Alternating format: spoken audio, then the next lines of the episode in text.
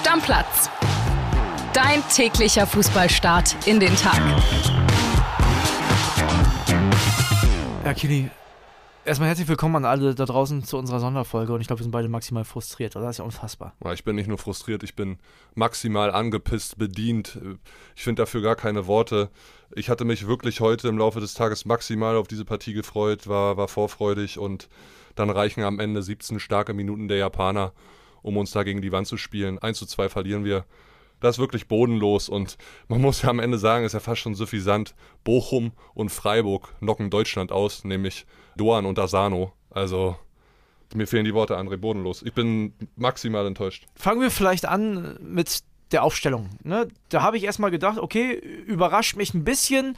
Ich hatte ja gesagt, ich wäre mit Goretzka gegangen. Ich fand, Gündogan hat das sehr gut gemacht. Also das, daran lag es am Ende des Tages nichts. Mich hat auch Schlotterbeck überrascht, aber wenn man dann sieht, wie Deutschland aufbaut mit dieser Dreierkette und Schlotterbeck ist da der einzige Linksfuß von den Innenverteidigern, dann macht das schon irgendwie Sinn, weil der Raum ja sehr weit hochgeschoben hat. Und wenn wir uns dann mal die erste Halbzeit angucken, dann war das auch gut. Das hat gut geklappt. Ich habe die Japaner nicht so passiv erwartet. Nein, also dass du in der ersten Halbzeit über die brauchen wir gar nicht diskutieren. Die war super. Wir waren dominant. Wir haben vielleicht nicht aus den Chancen, die wir hatten, 13 zu 1 Torschüsse waren es in der ersten Halbzeit, die Tore gemacht, gehen vernünftig und verdient in Führung durch Gündogan, durch den Elfmeter, der auch ganz klar einer war. Ja. Das Foul von dem Japan-Torwart an, an, Raum. Dem, ne? An Raum, genau. Äh, von daher erste Halbzeit alles gut, 76 Prozent Ballbesitz, 411 Pässe gespielt zu 47 von den Japanern. Und du hast es angesprochen, die Japaner, die erste Linie 10 Meter Meter hinter dem Anschlusskreis, ja? Genau, in der eigenen Hälfte. Ja. Na, also wirklich Wahnsinn.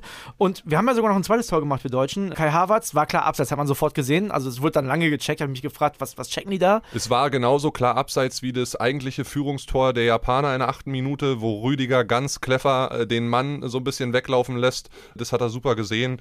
Rüdiger überhaupt für mich mit der beste Mann auf dem Platz heute. Ja, und erste Halbzeit, muss ich sagen, Deutschland zwar viel klein-klein gespielt, aber das sehr gut gemacht, das sah super aus.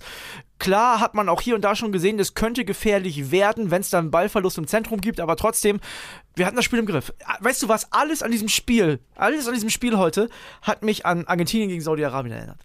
Alles. Ja. Das war komplett das gleiche Spiel quasi. Gleiche Ergebnis, alles. Ja, ne, also klar, bessere Mannschaft. Ich habe gedacht, Mensch, haben die Japaner keinen Bock. Selbst nach dem 1-0 kam da nicht wirklich viel. Ja, und dann kam Halbzeit Nummer 2. Ja, und auch da, André, war alles gut. 60. Minute, Gündogan an Pfosten, den kann er vielleicht nochmal querlegen auf Gnabry, der da völlig frei im Raum steht. Danach gibt es auch nochmal 10 Minuten später so eine Doppelchance durch Hofmann, dann Gnabry nochmal einen Kopfball, der erst gehalten wird, dann der Nachschuss pariert der äh, Torwart. Also da waren so viele Möglichkeiten, um auf 2-0, 3-0, vielleicht sogar 4-0 zu stellen und dann hast du ab der 70. Minute eine ganz ruhige Partie. Ja, der Hofmann-Wechsel, würde ich sagen, insgesamt sowieso sehr unglücklich. Also mal abgesehen davon, dass der eine gute Form hat und man natürlich verstehen kann, dass Hansi den bringt. Also ich konnte das nachvollziehen. Muss er den machen? Also diese Großchance, den muss er machen. Das ist für mich ein klares Tor. Und ansonsten hat er auch die rechte Seite jetzt nicht wirklich stabilisiert. Generell waren die Wechsel jetzt nicht super. Die waren eher unglücklich. Äh, Hansi hat bis zur 60., 65. alles richtig gemacht. Dann kommen diese beiden Wechsel. Goretzka rein für Gündogan, Hofmann rein für Müller, der bis dato wirklich keine gute Partie gemacht hatte, Thomas Müller, müssen wir auch ehrlich sagen. Ja. Aber das war zu erwarten, dass er den so rund um 60., 70. Minute rausnimmt. Und nach den Einwechslungen äh, durch diese beiden Spieler, wir haben sie angesprochen, bricht das Spiel so ein bisschen. Und ja. die, die Japaner fangen an, offensiver zu werden und agieren mit langen Bällen viel in die Tiefe und dann auch schon dieser Ausgleich durch Doan, der eine Minute auf dem Platz, ist zweiter Ballkontakt in seinem ersten äh, WM-Spiel und macht dann direkt das Tor. Und wie einfach sich die Japaner da durchkombinieren. Also da waren wir viel zu weit weg, richtig schlecht verteidigt. Ja, Neuer hat vorher ja schon einen überragend gehalten. Den hat er dann ein bisschen unglücklich in die Mitte gebracht, aber wo sollte er hin? Ne? Also festhalten konnte er das Ding nicht. Würde ich dem Torwart jetzt keine Schuld geben. Ja, dann hat Deutschland natürlich versucht, auf den Sieg zu spielen, hat Füllkrug gebracht, hat Götze gebracht. Da habe ich mich ein bisschen gewundert. Musiala bis dato wieder, also wenn es gefährlich wurde, dann über ihn. Nimmt er früh runter? Hättest du das gemacht? Nee, ich hätte ihn draufgelassen. Vor Definitiv. allem, wenn du, wenn du überlegst, wie viel Nachspielzeit es immer gibt. Auch diesmal wieder sieben Minuten Nachspielzeit. Heißt, da waren noch gute 20 Minuten zu spielen, das ist ein bisschen früh, um, um den besten Mann quasi in der Offensive runterzunehmen. Ja, absolut. Und ab dem Ausgleich war mir auch viel zu wenig Bewegung und Läufe in die Tiefe ja. in der Offensive. Ja, also da war sehr viel Klein-Klein und Rumgestehe, wenig Bewegung drin. Ja, und dann kannst du auch kein Tor machen. Man darf natürlich nicht vergessen, trotzdem darfst du gegen Japan einfach nicht verlieren. Von der individuellen Qualität nicht. Auch in diesem Spiel auf keinen Fall im Hinblick auf die erste Halbzeit. Selbst wenn es dann in der zweiten Halbzeit phasenweise nicht so gut läuft, ja, dann musst du halt deine Ballsicherheit wiederfinden. Aber man hat sich auf einen offenen Schlagabtausch eingelassen dann. Ja, aber, André, nicht nur offener Schlagabtausch. Dieses 2 zu 1 durch Asano in der 83. Minute, das ist ein langer Ball. Ja. Alter, das ist ein langer Ball. Damit werden zehn Spieler überspielt. Schlotterbeck Und Schlotterbeck macht katastrophal aus. Begleitservice. Ja. Der macht den Begleitservice für den Asano. Der spielt bei Bochum. Der hat, Also jetzt nichts gegen Bochum oder. Aber, Dicker, das kann doch nicht sein. Ja, der Schlotterbeck hat zwei Möglichkeiten, den zu stoppen. Einmal, glaube ich, sogar noch außerhalb des 16ers. Dann selbst im 16er, dann hast du halt einen Elfer gegen dich. Aber äh, du hast ja auch eine gute Möglichkeit, bei einem Tackling den Ball zu gewinnen. Und der hat gar keine Anstalten gemacht, da irgendwie in den Zweikampf zu gehen. Mann, André, die Japaner haben noch nie nach Rückstand bei einer WM ein Spiel gewonnen. Wir haben noch nie nach Halbzeitführung. Seit Cordoba 1978. Da waren wir beide noch nicht mal ein Spermium. Ja. Seitdem haben wir nach Halbzeitführung kein Spiel mehr verloren. Und dass die Bundesliga eine gute Liga ist, siehst du halt an den Japanern. Ne? Dorn, der Freiburger, macht das 1-1. Asano, der Bochumer, das 2-1 vorbereitet von Itakura mit dem langen Ball, der Gladbacher. Ja. Einfach nur einen langen Ball geradeaus. Ja. Richtung Kartoffelacker.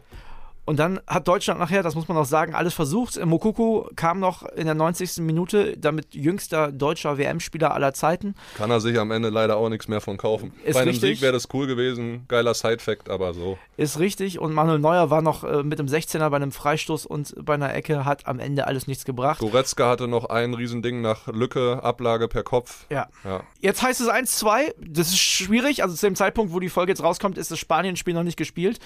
Die werden gegen Costa Rica vermutlich mal nichts anbrennen lassen. Und jetzt bist du in der Pflicht, sechs Punkte zu holen. Du musst Spanien jetzt schlagen. ja, Sonntag, do or die ist es schon. Ja. Ja, du, es kann sein, dass wir Sonntag nach Hause fahren. Ja, dann, also, Ja, wir, nein, ist doch ganz einfach. Wenn wir gegen Spanien verlieren, sind wir raus. ja, Dann sind wir sehr wahrscheinlich raus. Das macht mich fassungslos. Sonntag. Sonntag. nicht in zwei Wo- Wochen. Da ja. ist die WM eine Woche alt, ja, genau. André. Und da sind wir dann vielleicht. Was machen wir dann hier im Stammplatz? Das, das ist also. Oh Gott, Leute. Also gerne Bezug nehmen und all eure Nachrichten auf unser Stammplatz-Handy schicken oder Haut bei jetzt Instagram. Haut jetzt raus. Wir werden sicherlich auch, das ist ja eine Sonderfolge, die ihr direkt nach ähm, Spiel hört. Also gerne bis äh, heute Abend, äh, morgen früh noch Nachrichten schicken. Wir werden auch in der morgigen normalen Folge sicherlich nochmal drauf eingehen, Auf alles jeden weiter Fall. analysieren. Wir werden noch Stimmen holen. Na, na klar, es gibt wahrscheinlich auch Stimmen der deutschen Mannschaft, da sind wir sehr sicher. Äh, Wir werden unsere Reporter nochmal fragen. Wir werden euch zu Wort kommen lassen. Also, das ist jetzt die Sonderfolge direkt danach, aber in der regulären Folge morgen früh ist das natürlich nochmal ein Thema. Wollen wir noch ganz kurz auf äh, nicht-Sportliches eingehen? Denn da gab es ja ein Zeichen der deutschen Fußballnationalmannschaft. Die haben sich beim Mannschaftsfoto die Münder zugehalten. Ja, können wir nochmal drüber reden. Ich habe ja auch äh, bei uns auf Stammplatz-Handy äh, nochmal eine schnelle WhatsApp-Story rausgehauen und habe mal nach eurer Meinung gefragt, mutig oder schlapp. Also die Rückläufer, das sind so 50-50, würde ich einfach mal sagen, ja, in Prozent. Ich will mal ein paar vorlesen. Ich fand's hervorragend. Der andere schreibt lächerlich, luschig, clever und top. Es muss noch mehr kommen, allerdings vom Verband. Der DFB steht in der Pflicht. Ein gutes Zeichen, hoffentlich folgen noch mehr. Schlapp, aber besser als nichts. Was war an der Aktion mutig? Fragezeichen. Und den, den Kommentar fand ich ganz toll eigentlich. Vielleicht mal drüber nachdenken, dass sie bis jetzt die einzige europäische Mannschaft sind, die überhaupt was gezeigt haben. Ja, ich glaube, dass die Erwartungshaltung vielleicht ein bisschen zu hoch war. Thomas Müller hat das gestern ja auf seinem Instagram-Account schon angekündigt, dass all diejenigen, die jetzt was ganz Großes erwarten, wahrscheinlich enttäuscht sein werden. Und also, wenn man die Binde nicht trägt, das wäre ja der maximale Protest gewesen, dann kann man jetzt auch nicht äh, was erwarten, was größer ist, als einfach die Binde zu tragen. Deswegen wundere ich mich ein bisschen über die Erwartungshaltung. Und ja, es hat mich aber auch nicht vom Hocker gehauen. Also, es ist jetzt auch nicht das stärkste Zeichen der Welt gewesen. Nein, es war nicht das stärkste Zeichen der Welt und es war aber auch nicht das schwächste Zeichen der Welt. Es, es war okay, ja, also von mir ohne äh, große Wertung. Besser als das Ergebnis im Spiel am Ende.